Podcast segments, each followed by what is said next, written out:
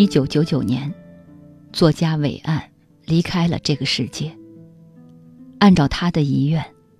亲友将他的骨灰撒在北京北小营村的麦田、树林和河水中。这个思想深邃、影响广泛的散文作家，一生关注大地上的事情，风格严谨、克制、谦卑，充满赤子深情，被文学界和思想界誉为中国的梭罗。美国散文家约翰·巴勒斯说。有的人把自己像种子似的播撒在土地上，伟岸就是这么一个人，一粒种子。作为一个有独特价值的作家，他影响了活跃在当今文坛的很多作家与诗人，也打动过身处各地的读者。二零一九年五月十九日是伟岸逝世二十周年的日子，伟岸的亲人、挚友和读者在北京相聚。共同追忆伟岸的一生与创作。作为纪念活动的一部分，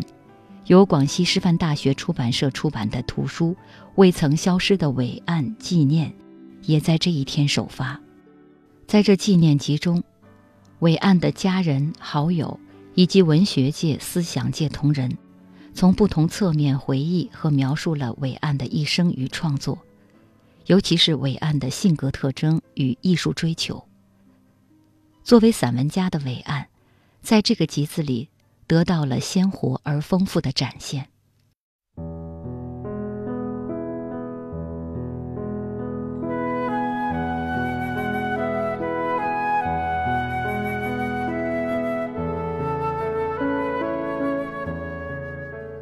他是最后的浪漫主义者，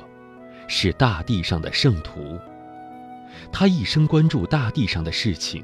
关注着大地道德。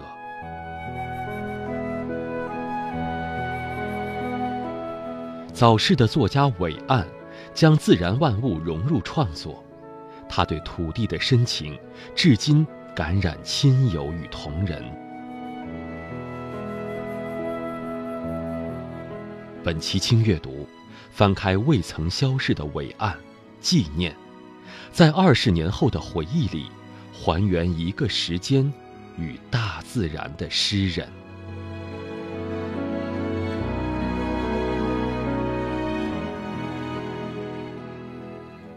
伟岸原名马建国，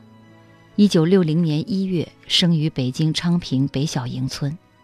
一九七八年考入中国人民大学一分校哲学系，毕业后任教于北京昌平职业教育学院，一九八二年。他在丑小鸭发表了第一首诗歌《秋分》。一九八八年开始写作系列散文《大地上的事情》，成为新生代散文的代表性作品。一九九八年，为了写作《一九九八二十四节气》，他选择附近农田一处固定地点，实地观察、拍摄、记录，进行二十四节气的写作。一九九九年。他在病中写出最后一则《二十四节气谷雨》，五月十九日因病谢世，终年三十九岁。因为早逝，他留下的作品并不多，但是他的人格力量和文字魅力，至今仍然广受好评与追念。未曾消失的伟岸纪念一书，由著名编辑家、作家，同时也是伟岸生前的好友冯秋子主编。作为伟岸逝世二十周年的纪念文集，书中收录了林贤志、林莽、王嘉欣等当下文坛创作活跃而有影响力的众多作家、诗人、评论家、学者、出版人对伟岸的深度追忆文字，为我们还原了一个逝去却依然鲜活的灵魂。从中，也可见出三十年来文学艺术创作群体的真实追求和心路历程。谈到编写《未曾消失的伟岸纪念》一书的初衷，冯秋子说：“伟岸生前有一群非常出色的作家朋友，他们都对伟岸和伟岸的创作有着非常深刻和准确的认识，每个人都在自己的认知里建立起对伟岸的尊重和珍惜。我们都是伟岸同时代的朋友和作家，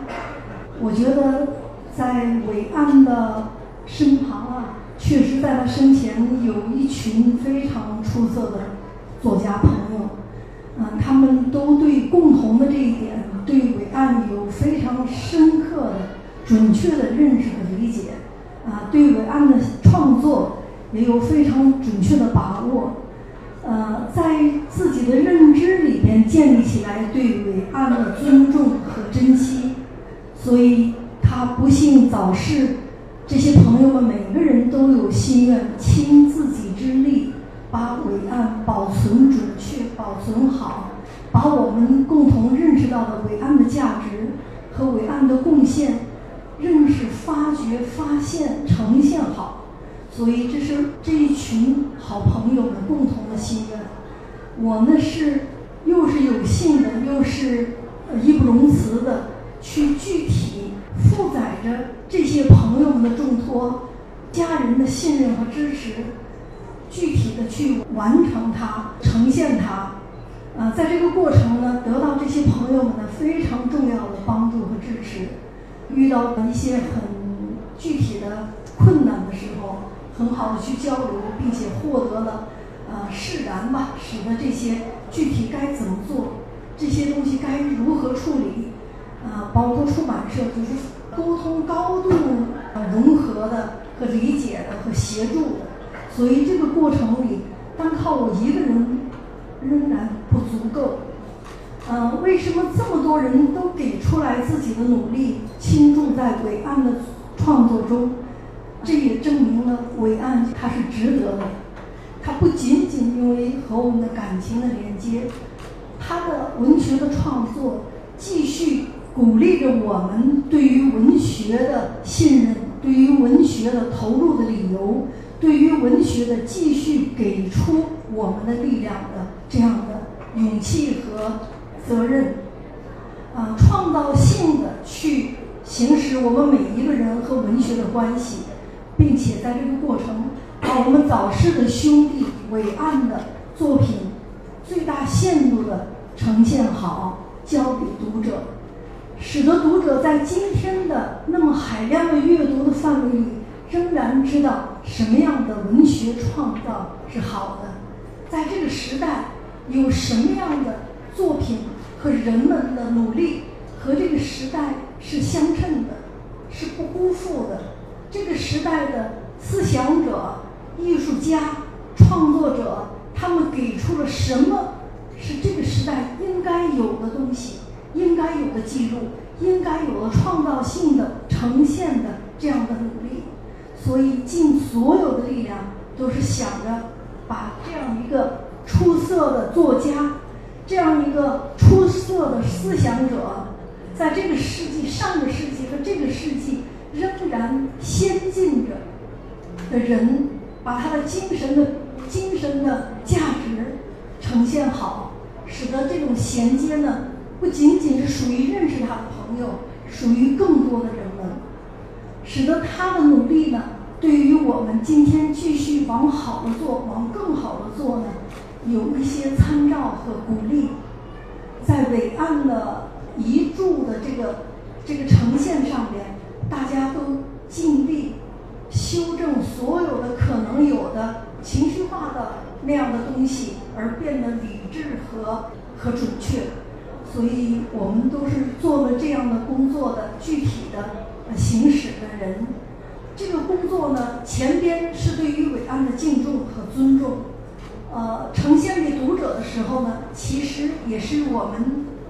对于这个时代。对于阅读者的尊重和期待。伟岸的生命留在上个世纪，隔着时间的大河，遥遥的望着我们，望着这个忙碌喧嚣又缺乏安全感的时代。作家林贤志觉得伟岸是一颗充实的种子，当他默默吐出第一枝花萼，直至凋谢。都未曾引起人们的足够关注，他的书连同他一样是寂寞的。林贤志将伟岸称为一位懂得劳动和爱情的善良的公民。在中国，如果说曾经存在过少数诚实的、严肃的、坚卓的写作者，那么我必须指出，伟岸的全部作品所奔赴的关于大地道德的主题，在中国现代文学中具有开创的意义。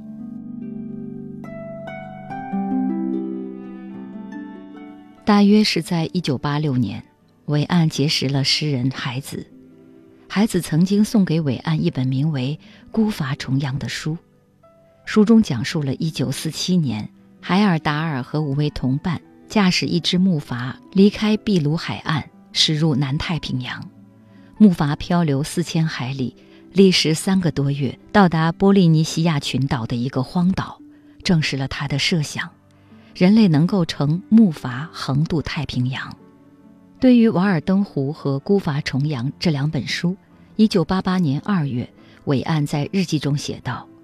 这是两部闪耀着人类自古不息的英雄主义之光的书。两书的作者通过自己的行动，为人类提供了新的可能。他们是做出了人间壮举的英雄。”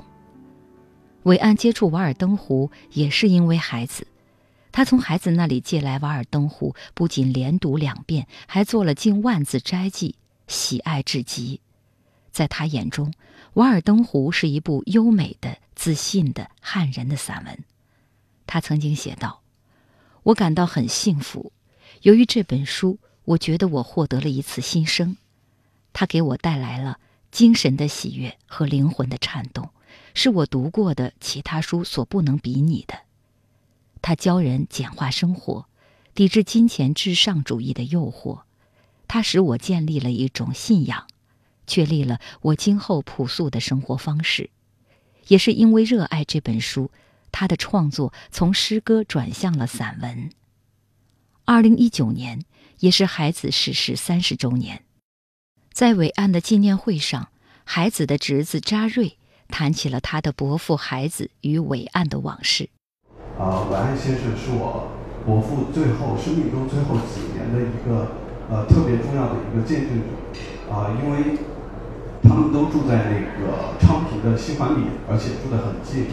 伟安先生在我伯父去世之后的五年里，曾经写过啊三篇啊纪念文章，怀念孩子和孩子死了，还有那个诗人是呃世界文明之光啊这三篇文章。那么这三篇文章里面呢，就呃叙述了伟安先生和我伯父他们交往的一些细节，啊这些细节我觉得是啊弥足珍贵的，啊也是见证了他们俩之间的一个友谊的一个呃很重要的呃一个素材。看到这三篇文章里，经常提到的是我伯父会啊突然会敲开啊晚安先生的家门，呃我觉得呃突然的这个词就。能够体现出他们之间的友谊的一个深厚啊，因为能够随便的、随时的能够敲开一个人的家门啊去做客的话，那肯定是特别要好的一个朋友。在王安先生的一个纪念文集里面也回忆到啊，就是他们俩之间会有一些呃很多的思想上的一些交流。呃，那个王安先生也说过，就是那个《瓦尔登湖》就是我伯父推荐给他的。然后伟安先生也会推荐一些啊关于大地的、土地的啊这些书籍给我伯父，然后他们俩之间的这样的一种交流互动呢，我觉得呃确实是很珍贵的。特别是伟安先生的日记里面也提到了他们俩的啊一些交流的一些细节。呃，我伯父的日记应该是呃在他去世之前已经付之一炬了啊，所以没有办法去。啊，展示他们俩之间的一个细节。但是伟安先生的这个日记，我觉得，啊，他展示了他们俩之间的一个呃具体的一些交往，包括在我伯父呃伯父去世之前的三月二十一号，也就是去世前的五天，啊，还去找了一下伟安先生，啊，然后呃伟安先生后来回想也是，呃，觉得呃他可能是觉得自己没有能够留下啊我伯父。啊，可以足见他们之间的友谊的一个深厚。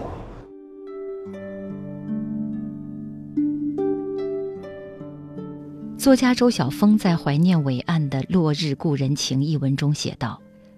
伟岸没有什么娱乐活动，写作成为重要的，也是唯一的爱好。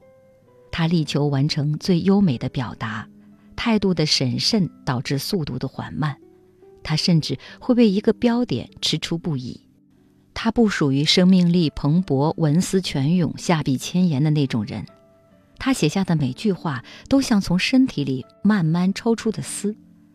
到他过世之前，所有文字加起来不过一本薄薄的册子，但是他浑然天成，诗意深厚。我设想不出能有更美的方式。读一读伟岸、宅心仁厚的散文，会让情绪焦躁的我迷途知返，重怀感恩。他让我只要看到缓缓移动的羊群，露出草丛的背脊，就相信，即便最荒凉的地方，也有善美生生不息。呃，今天来的路上，我就想起那个伟岸他自己选择的。葬礼上的音乐，他没有那种哀乐，啊，然后自己选择的掩埋骨灰的地方，然后我刚才看那个照片，看着我自己，我特别陌生。是他知道自己已经很快那个，是因为我们进协和医院以后，这段时间很短的时候，他就组织我们去康熙草原玩儿。其实说这个玩儿是也是一个告别，也是聚会，也是也是他自己的一个感激。我当年的时候是觉得他特别有勇气，一个人去选择这样选择自己的一个告别方式。呃，我今天已经到这个快五十岁的时候，我觉得这是一种莫大的勇气，和我三十岁的时候那个认知是完全不一样的。呃，我有的时候这个时间慢慢沉淀，会积累一些认识，当时你未必说的那么清楚。我到今天，我深深的感觉伟岸对我的一生影响非常重要，这是我当时绝对没有想到的。第一就是他大家讲的那个，比如未来天空黄金啊，或者其他的，其实它直接影响了我的写作的审美的判断和方向的选择，因为他那时候跟我语文书读到的呀，或者跟常规教育读到的不一样，他直接改变了我的一个呃，另外那个书是当时他组稿的时候。呃，当时有我，我还我还编我自己的那句话，他告诉我说，哎，小鹏他很诚恳，他说呢，我如果编十五个的时候有你，编十个的时候我觉得你写的还稚嫩，他特别诚恳。哦，我那时候也是确实这个这个算是认识是最小的吧，而且确实文字有很多的问题，包括题材的局限。呃，然后他在协和医院的病床上，我去看他的时候，他给我写一个昆虫。哎，他说你这个，就小东，你这个路子对，你可以写的比你原来的更广。我认为你可以写好多的题材。呃，所以说伟岸对我来说，不仅是一种写作方式和审美方式的影响，他是在做人这么的诚恳，告诉你哪不好，告诉你的鼓励也非常诚恳。我觉得这个在当年，在今天，更是非常稀有的。我当时开玩笑说，自己音乐绝育动物真的是非常非常稀有，但我今天体会是更为的深。嗯，我当时觉得他说，我说伟岸写作呢，他写他的产量很少，不像植物一样，在一个很小的这种空间里缓慢的、努力的，然后去去生长，就很像个植物一样。它不是那种狂野高处奔行的那种。你现在发现这个植物？它是年年生长，年年发芽。它它的生长期你会觉得这么的长，因为我当蒲松龄不在的时候，我也不认识。我写提到了北岸和蒲松龄，就是一个人只要他在亲人的记忆里活着，他就没有真正的死去。啊，一个写作者只要在读者的怀念里活着，他的文字就在开花。有的时候别人网络上摘抄一段文字跟我说啊，说比如说鼓励我说赵忠有一句话我挺喜欢的。其实这个这个话我当年是在将近二十年前写的，十九年了。我今天依然的感觉到他他的当时的真挚和我今天的几乎是一种解释的心态。包括今天中午可能我还情绪有些起伏吧。啊，就是说，但是我当时写了一句话，就是怀念伟岸的，说是。怀念是一个最安静的动词，因为持续一生的伤感藏在这个安静里。我觉得我当时没有意识到伟安像反式胶囊一样的，他的写作，他的做人，包括他对我的影响，能够持续到今天，而且他不是一个生活具体的，你觉得哪个方面受到好，好像很起个影响，但他始终都在。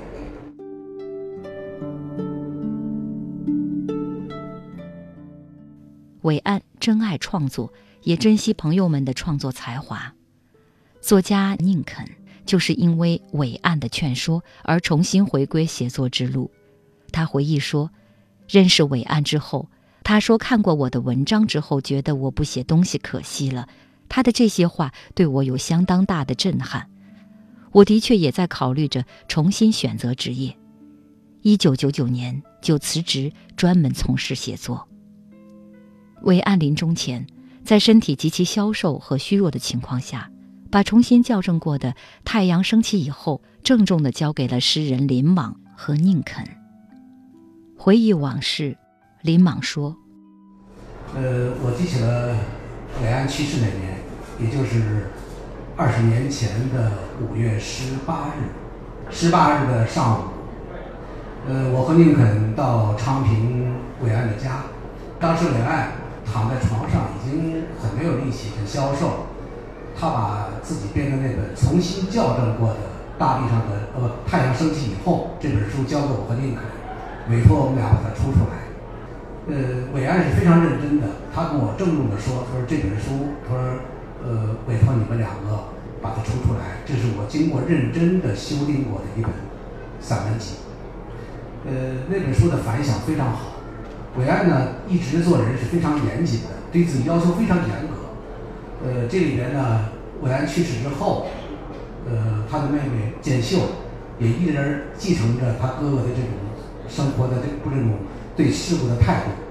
在认真的对待伟安的作品的出版。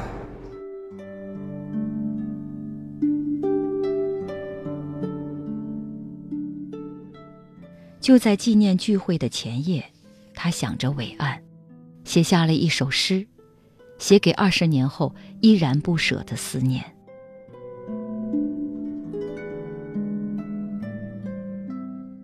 给伟岸。二十年，时光一晃，竟已过了二十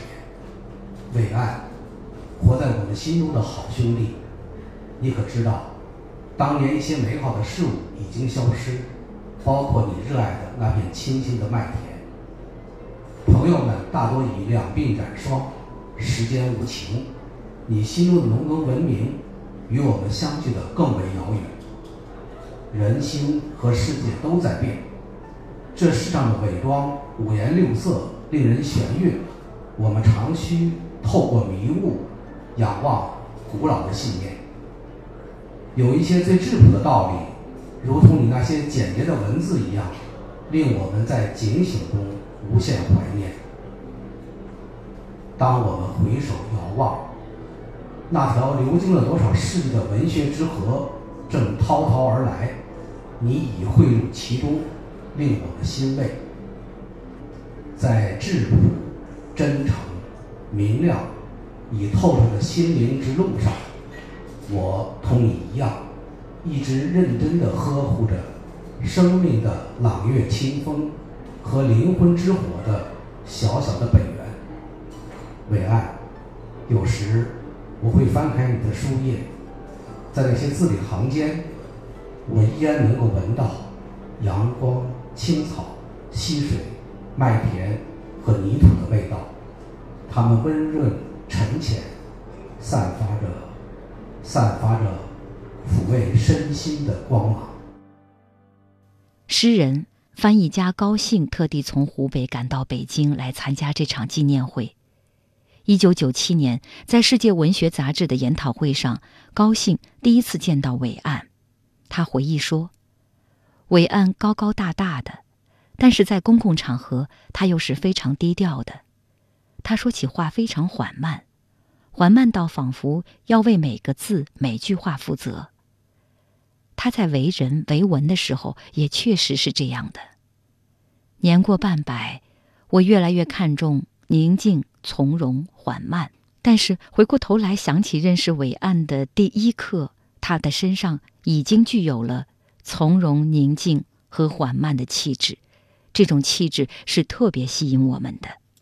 现在每每想起伟岸，总是有一种敬重，有一种内疚，更多的是有一种仰望。在我心中，伟岸一直支撑着我，支撑着我沿着文学这条路一路走下去。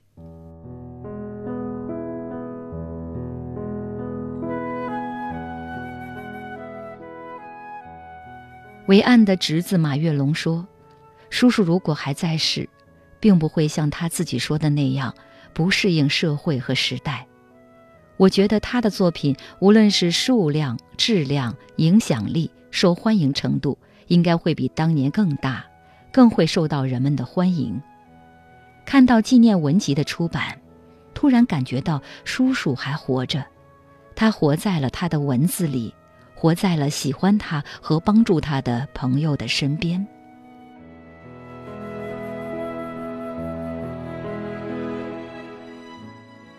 一个生命离开了，可是他化作山间清风，田间麦苗，与他的亲友在一起。他留下的每一个词语，每一个句子，都保留着他的心跳，他的思考。二十年后，亲友们为什么还要纪念伟岸？散文家张守仁的话，也许就是答案。今后我们会经常怀念伟岸，怀念他使我们变得更加朴素、更加善良，怀念他使我们变得像他那样生活简朴促使我们向大地做出应有的贡献。